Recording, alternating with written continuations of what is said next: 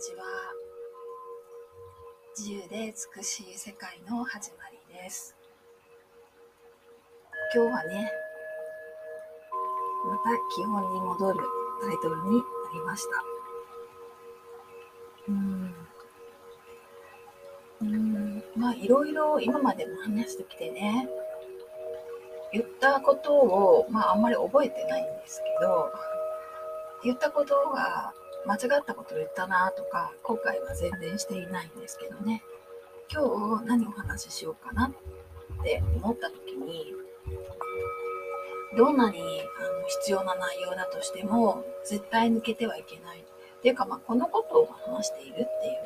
まあ、ことなんですけどね。愛が全てで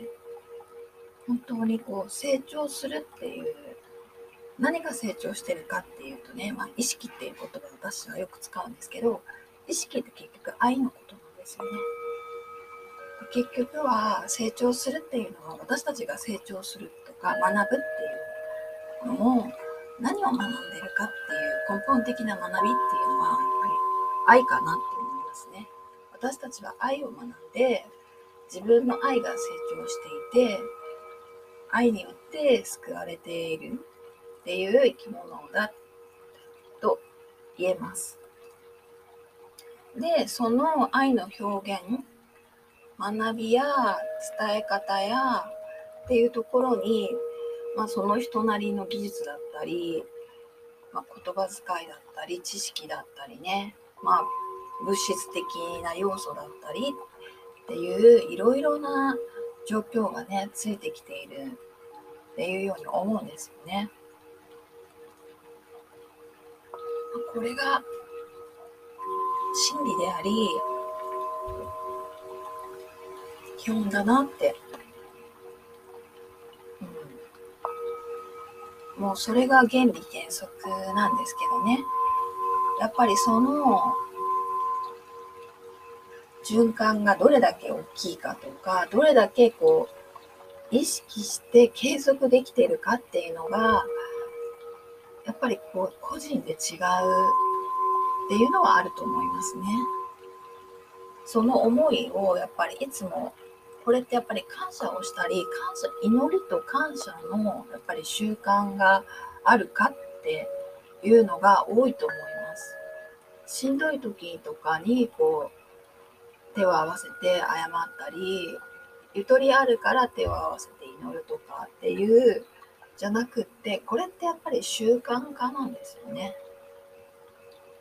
どんな時にもでやっぱりこれそれがやっぱり文化になっているかどうかっていうのがその社会の成り立ちでもあるかなって思いますね。私は東南アジアにいた長くいたんですよね。で、まあ、子供の頃はこの、まあ、四国の愛媛県松山市の田舎の方にいたんですけど、まあ、じいちゃんとかばあちゃんとかね親戚がま田舎の人だから宗教家ってことは言えないんですけどやっぱり伝統文化風習っていうのがちゃんとあってねもう毎朝毎晩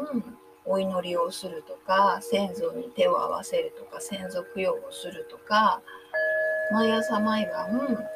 こう先祖にお水を備えたりこういただき物をしたら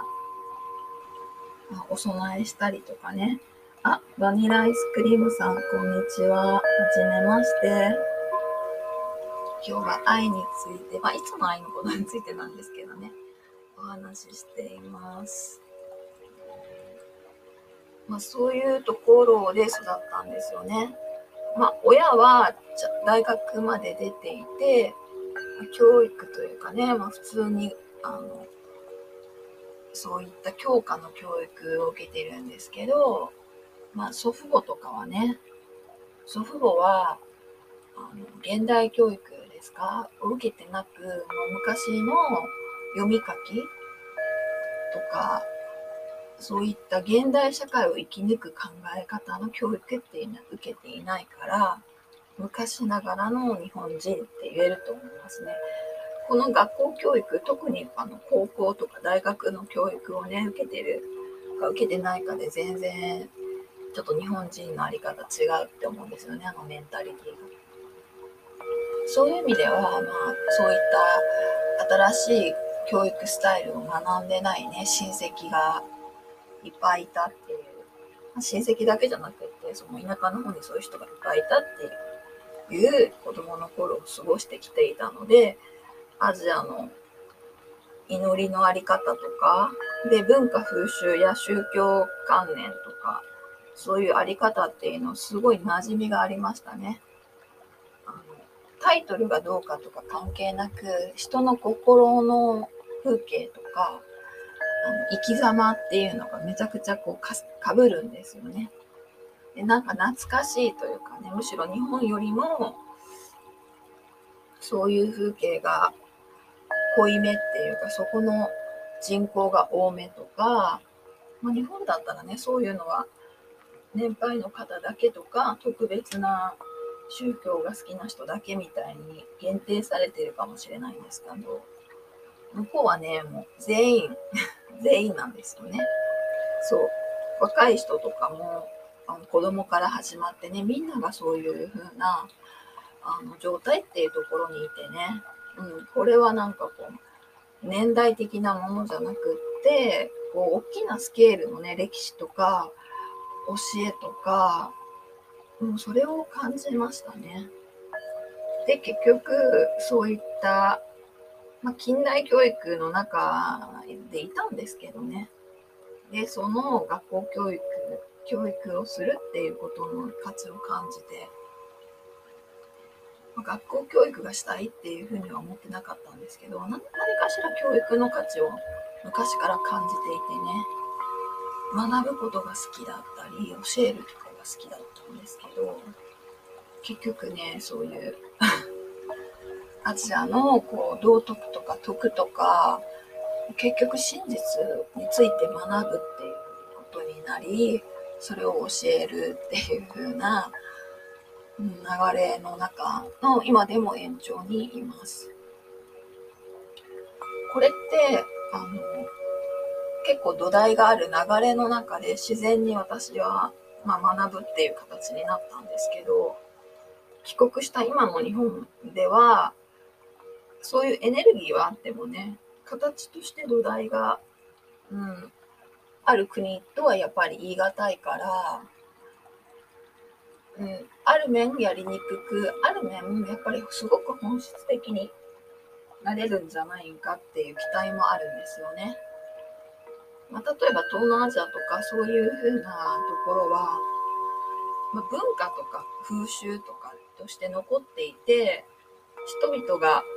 うん、当たり前すぎてね、心がこもってない、真剣にやってないとかいう人もいっぱいいるんですよ。もうみんながそれをやるのが当たり前になってるから、もうある面、変変な意味でこう意識しなくても普通みたいなところが、まあ良さであり悪さであるけど、日本の場合はね、意識しないと誰もやらやらなくていいっていうか、そういう人がまずいないぐらいなんでね、意識しないとやらないっていうことになるから、そういったことを自分で意識して習慣づける必要性がね、あり、で、ある面、ここでなんか真実の復活っていうのが可能性あるんじゃないかなって私は思ってるんですよね、個人的に。ただ、一人で思ってるだけで周りにそういうような人がいるっていうわけではなく、例えばこうラジオとかね、で話していても、そういう声がすごく上がってきているっていうわけではないんですよね。今のところそうなんですけど、まあ、今までのでも流れやこれからの流れを見たときに、この私が今言っていることを抜きに進んだ時のダメージというか、あのクオリティが低くなってしまうとか、そういうことがこうすごく感じますね。うん、っていうのは、もう私たちがすごくこう土台、あのお世話になり土台で影ひながなくね、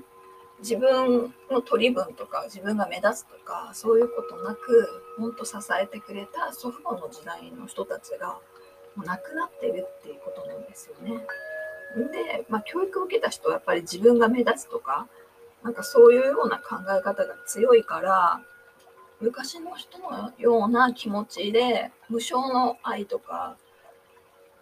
まあ、今もあるのかちょっとわかんないんですけどね社会的やあの精神状態的にあまりいないんじゃないかなって思うんですよね。ちょっと控えめというか自信ないとかじゃないんですけどやっぱり人を立てたりね支えるっていうのがすごく得意な人たちっていう世代が、ね、無言のままそういうことを表現することなくただ存在として示してねもうなくなってるっていう現状があるんですよね。それをやっぱり言語化して私たちは例えば支えてもらったんだけどいなくなったらね喪失感になるんじゃなく自分がそそこにそこさえももう自分の中で意識化するっていうか、うん、永遠の命として自分の中でその存在を消さないっていうようにするっていうことが大事だと思っています。うん、それがないと、もうあのなんだろう、自分が例えばボスになってお金払って雇って支えてもらうっていうのと、でもまあちゃんと支えてもらえない可能性もあるし、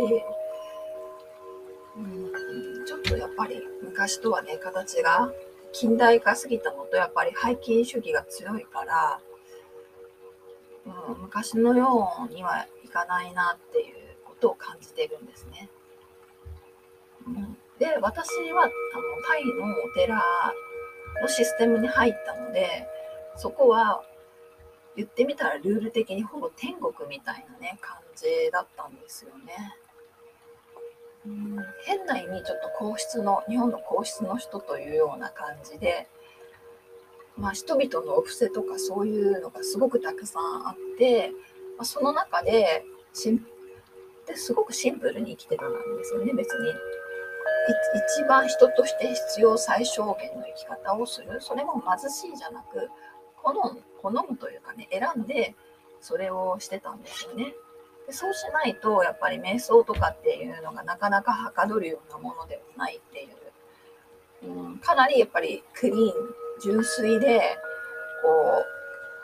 う集中しない集中するもので継続的なもので自然なものなんですよね。うん、だからこそああいう環境っていうのがすごくぴったりだったっていうところにいたから、うんまあ、ある面精神的な公務員っていうね感じだったかなって思います。もともと結構シンプルだったんですけどもうそれに輪をかけてねシンプルになるし、まあ、衣食住なんかも本当に最小限になるから、まあ、クオリティをちょっと追求するというかね。それもシンプルな上でっていうことなんで、あの、すごい豪華なわけでも何でもないんですけど、おそらくすごくこう自分の力を発揮するために自己調整とかに気を配っている人はわかると思いますね、私の言ってることが。自分の本当に無限の可能性を引き出すっていうことが調整っていうのは多分みんな同じ段階を経ると思うんですよね。で、まあ、瞑想っていうとかなりそれを行き着くとこまで行くっていうところだから、まあ、みんなが言えばストイックっていうのかもしれないんですけど、ただシンプルっていうだけなんですよね。シンプルでそれを継続するっていうことだから、なれれば心地、一番心地いいんですよ。一そう一番心地よくって私たち日常の中に、ま、便利さっていうのを入れてはいるんだけどこれは便利なんだから使おうっていう割り切りっていうよりもそれが生活だみたいな捉え方になっているところでちょっとこうできることまでやらなかったりね甘えたような生活様式っていうのが私たちをねちょっと鈍らせていると思うんですよね。で、何もなくなったら、すごい重労働しないといけないわけじゃなく、仕事の量も減るし、減るんですよ。自由な時間が増える上に、で、クオリティが上がるんですよね。一つ一つやることが少なくなるから、適切にちゃんとするっていうことだし、人が来ても、やっぱり一人一人一人をじっくり見るんですよ。で、ずっと合宿形式だから、じっと見なくてももう24時間見てるようなもんなんですよね。ちょっと見えてない時間があったとしても、ちょっと、ああ、ってこう推測できる領域というか、それぐらい、まあ、同じような生活をしているんで、理解がね、とてもいいですね、お互いの。うん、私は、この、まあ、最低でも12人ぐらいの、この瞑想マスターたちの人材育成ができれば、どこかそういうふうな対面式のあの、まあ、古民家とか廃校になった学校とかでねそうあの瞑想するっていうね場所を作りたいなって本当に思いますね。オンラインでできるよ便利さや良さもあるんですけどねやっぱりこう対面でいると早いんですよね。うんまあ、ちょっとあんまり問題を持ってこられると疲れ果てるかもしれないですけどもう、あの、嘘つけないというか、言ってることがどっちでもいいぐらい分かるんですよね、その人のことが。うん、だから、聞き取りをたくさんしないといけないとか、その人の思いがどうとかっていうようなことをあの聞き聞き取らなくても、もう生き様から分かるし、あのもう適切に分かるんですよね。それが一番いいかなって思います。うんで、上で、まあ、自分の考えですよね。その人が自分の生き方についてどう考えているかとかっていうのはもちろん聞いてもいいんですけど、そこだけ聞くとね、あの、現実を見失うっていう風になるんですね。で、考えていうのも、本当にコロコロ変わるんですよ。特に瞑想を始めると、変容がすごく早いんでね、もう1週間前1週間ぐらいしただけでも考え方がゴロッと変わったりするからあの考えなんかを延々と長いことね聞き取りして聞くよりもスッとあのそのシンプルな型に入るっていうかもう実践の型最小限の型に入ってやり始めるっていうのが私はいいなっていうふうに、まあ、思っているんですね。でもただ全体像が分からなかったり理解ができないとやっぱり人間ってあのマインドファーストだからやっぱり頭で何考えてるかっていうのが多いんですよね。それが妄想であろうが害のある考え方であろうがやっぱりその人の世界がその考え方になってしまうから、うん、考え方を聞いたり考え方をどう捉えるかっていうことを学ぶっていうのが実はすごくこう学びの中では大事だなって思ってますね。うん、これは人間的な要素なんですけど現実っていうのはもう本当にルーティンというか習慣でね体の動きからも始めてしまって現実を変えるっていうのがもう早いですよ。むしろそれで考え方さえも変わってしまうようなねダラダラしたり好きなこととかをしていることで無駄な感情や考えが動いてね話が膨らんでややこしいことになっているっていうのがいっぱいあると思う。ですよね。こうアメブロとか読むと私も書いているんですよね。私が書いてることが本当にみんなに伝わるのかなって最近ちょっとすごく疑問なんですけどうんまあ、書くっていうのはねやっぱりその人の思いとか考えとか理想とかねなんかそういう思考的な要素がめちゃくちゃ多かったりするプラス、まあ、ビジネス系のねやっぱり自分のこうビジネス要素強いこう本当かどうかわからないような内容とかもいっぱいあると思うから、うん、なんか読んでてもよくわかんないんですよね。うん、あちょっとよくわからなくなりましたね。最近だから読むのをだいぶやめたんですよね。マーケティングっていうのいや書き方は学びたいんですけど書いてる内容がちょっとこう、現実感が、うん、ちょっとないというかねよくわかんなくなってきてしまって本当のところが何が言いたいんだろうっていうのわかんなくなってきて、うん、そういうようになりました。そしてまあ私側のこともあのみんなはそういうように思ってるんじゃない可能性もあるなというふうに 捉えてはいます。ただ、この、うん、そうですね、今感じている、今これがみんなにメッセージだなって思うエネルギーが溜まったら発信して、それにこれがタイトルだなってつけて発信するっていうやり方は、うん、おそらく当分ね、続けるかなとは思います。書き方とかそういうのについてはね、やっぱりもう少し分かりやすくしたり、みんなの状況に当てはまるような書き方する方が、なんか心に、人としての心にはね、やっぱり触れるのかなっていうことをね、考え始めています。昨日の、昨日の、えっ、と、昨日発信した内容にもあるんですけどね、昨日見つけた人で、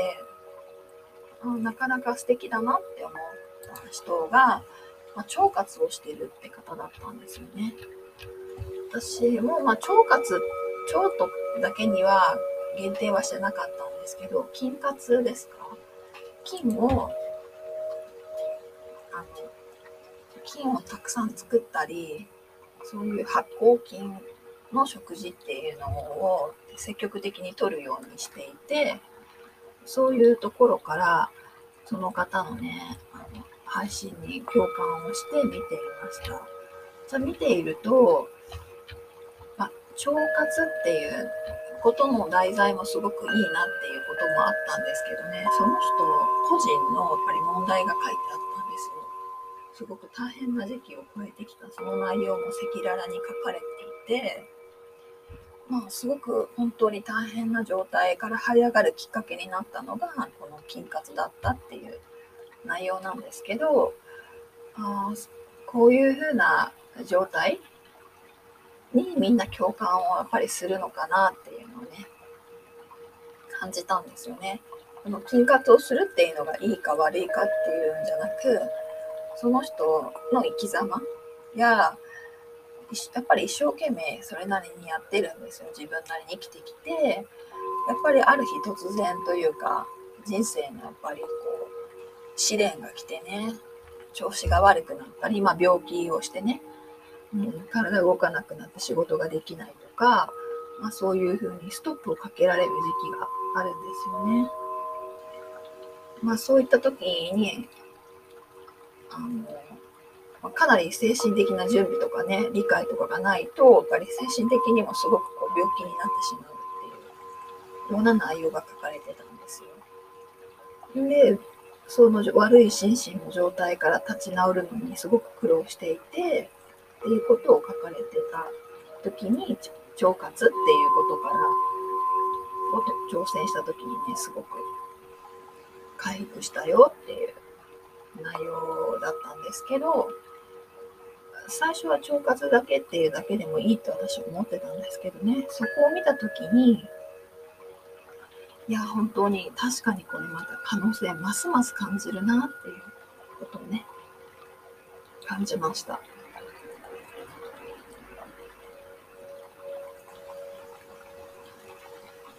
そういう意味で、どんなに苦しい、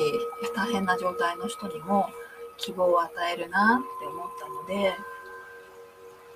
そういう人がやっぱり自分の中にある愛が目覚めるっていうことにもなるしね。で、それを自分が本当にそこまで大変だったところからやりきってこうここまで来たよっていうような話っていうところにもやっぱりすごく共感できて自分への、うん、適切なケアですね愛やその優しさに自分が救われてその愛の表現にね、みんなが救われたり、自分もやってみたいなっていうふうにね、思うんだろうなっていうことをね、感じました。こういうことを講座にしたりね、ビジネスにするってすごくいいなって思うんですよね。それをみんなにどのように伝えていくかっていう、うん、そのその設定とか動線の付け方っていうね適切なマーケティングっていうのができると、全ての人がやっぱりそれなりのストーリーがあってね、まあ、みんながみんな乗り越えてはないかもしれないんですけど、まあ、そういったストーリーを持ってる人の内容がやっぱりこう世の中に出て、人に希望を与えてね、自分への愛が大きく社会の中で循環するっていうね、力の方がこう闇やしんどいなって思うよりも強くなるっていうね、可能性っていうのをビジネスの中にも感じ始めています。まあ、その設定方法については私もまだ、学び中で、これだっていう風なところまで作りきれてないんですけど、うん。まあ、いっぺんに作れる、切れるというよりもやりながらね、その、やってきたことを嘘偽りなく、ちゃんと自動化設定、動線作りができて、他の方を見た時にもね、そういったビジネスコンサルがまでできるように、私もなれるといいなっていうね、未来のこう役割の一つとして、今はちょっとそこまで自分がまだそこまでできてないからあれなんですけど、希望として持っているところなんですよね。そうそういうのが今結構でき始めてるって方を見たのでね、ますますそれに対するね、希望が湧いたりしています。うん、私のやっぱり希望を持ってやろうとしている流れなのでね、その心理を変に崩したりね、歪めたりっていうことをしたくないなっていうのが今の心理なんですけど、そういった心を持ってない人とやっぱり話すとね、本当にマウントを取ったりとか、否定したりとかね、明らかに不道徳なことをその人のためを思って、あの、言うっていうんじゃなく、ただの自己中心の全否定みたいなのがやっぱりビジネスの人たちに多いっていうのが今の私の感想なので、そういった出会いをね、避けたいなと思いますね。うん、本当です。皆さんもね、気をつけた方がいいと思いますね。そして、こうどんな分野であっても、ビジネスであろうが、教育であろうが、家の中であろうが、自分のそういったこう美しい気持ちですか？考えとかじゃなくそういう状態をやっぱり保保つうんなんだろう守るまた育てるっていうような環境づくり、えー、に意識するっていうのはとても大事だっていうふうに私は捉えてるんですよね。うん、でまあ今は自分のことについてやっているところなんですよ。私ができればね他の人はもう簡単に歩けるかなって思います。あともう散歩ぐらいでしょうかね。そんな感じです。何が言いたいかっていうと、結局はそうです。私たちのその愛を学び、成長する。そしてそれを表現するっていう人として最も大事なことができれば24時間オンになるような設定。もしそういうのじゃなかったらそういう風な道に導きたいし、まあ、自分の中ではそれが24時間オンだし障害になるようなものは早く気づいて取り去らったり入れないようにしたりダイナミックな力でね大きな循環ができるっていうのを見越した設計作りっていうのをね、今、自分のこうマーケマーケティング、沿線上ではやっています。